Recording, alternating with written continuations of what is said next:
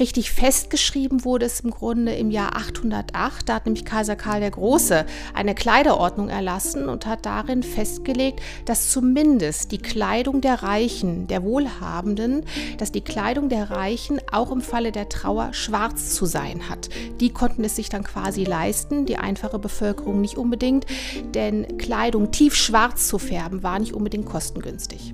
Dem Kaiser höchstpersönlich war es ein Anliegen, seinen Untertanen vorzuschreiben, welche Kleidung in welcher Farbe sie zu bestimmten Anlässen tragen sollten. Ulrike Neurath-Zippel hat als Kuratorin der Sonderausstellung Schwarz im Sepulkralmuseum in Kassel in den Geschichtsbüchern genau recherchiert. Mit der kaiserlichen Order bekam die Farbe Schwarz etwas Hochoffizielles. Gleichzeitig markierte sie Standesunterschiede, denn nur wer wohlhabend war, konnte sich das schwarze Tuch beim Schneider aussuchen.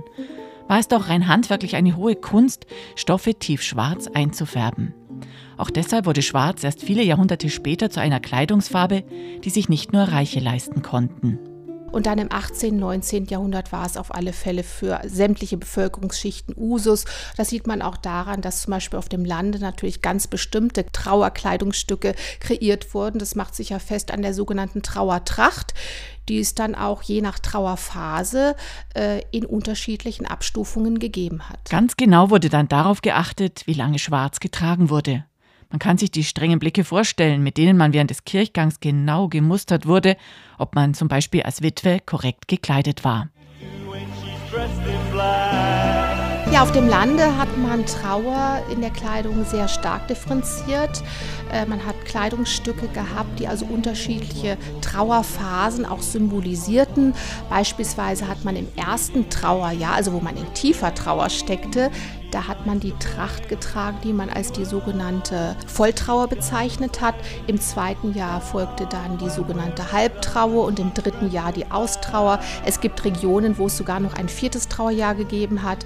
Manche, die große Familien hatten, in denen viel gestorben wurde, kamen da aus der Trauerkleidung gar nicht mehr heraus auf alten Schwarz-Weiß-Fotos gut zu sehen. Aber darüber hinaus ähm, ist Schwarz natürlich auch eine Farbe, die eine bestimmte Standeszugehörigkeit auch markiert. Also wir kennen das ja auch von bestimmten Berufsgruppen, dass die in Schwarz gekleidet sind und damit meinen wir nicht nur den Schornsteinfeger, sondern auch Ärzte haben in früheren Zeiten Schwarz getragen oder Juristen, Advokaten. Das waren die Berufsgruppen, die in Schwarz gekleidet waren, weil Schwarz letzten Endes auch noch eine Farbe ist, die Sittsamkeit suggeriert, die äh, Anstand suggeriert und es ist die bürgerliche Farbe gewesen. Seriös, bürgerlich und auch distanziert. Dieses Image war und ist auch Priestern und Pastoren wichtig, deshalb auch ihre Dienstkleidung in Schwarz, genauso wie die Roben von Richtern und Anwälten.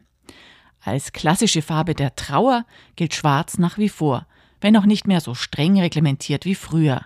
Wer eine Trauerfeier besucht, wird überwiegend auf dunkel gekleidete Menschen treffen.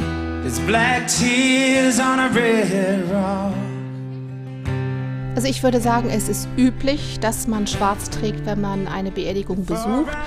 Es ist äh, eben üblich, weil das gemeinhin äh, von den Angehörigen sicherlich auch erwartet wird. Es sei denn, es ist was anderes äh, geplant oder vorgeschrieben gewesen. Da sind ja letzten Endes die Trauersitten heute lockerer geworden.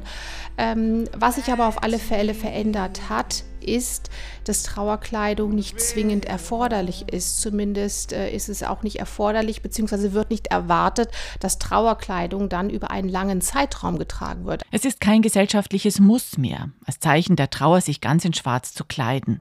Umgekehrt, wer heute schwarz trägt, muss nicht unbedingt trauern. Für viele steht schwarz für schlichte Eleganz.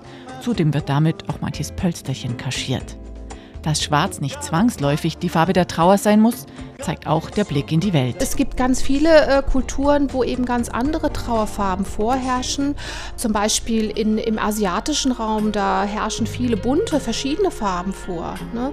Oder äh, auch in unserer eigenen Kultur gibt es doch oder gab es zumindest auch Regionen, wo andere Farben dominiert haben im Falle der Trauer. Also ich weiß es zum Beispiel bei den Sorben oder auch in Schleswig-Holstein äh, hat es auch mal eine Zeit gegeben, wo weiß die dominante Traufarbe war hat sich langfristig aber eben nicht durchsetzen können. Und so gibt es eben viele andere Kulturen auch oder auch Völker, wo ganz andere Farben eine Rolle spielen.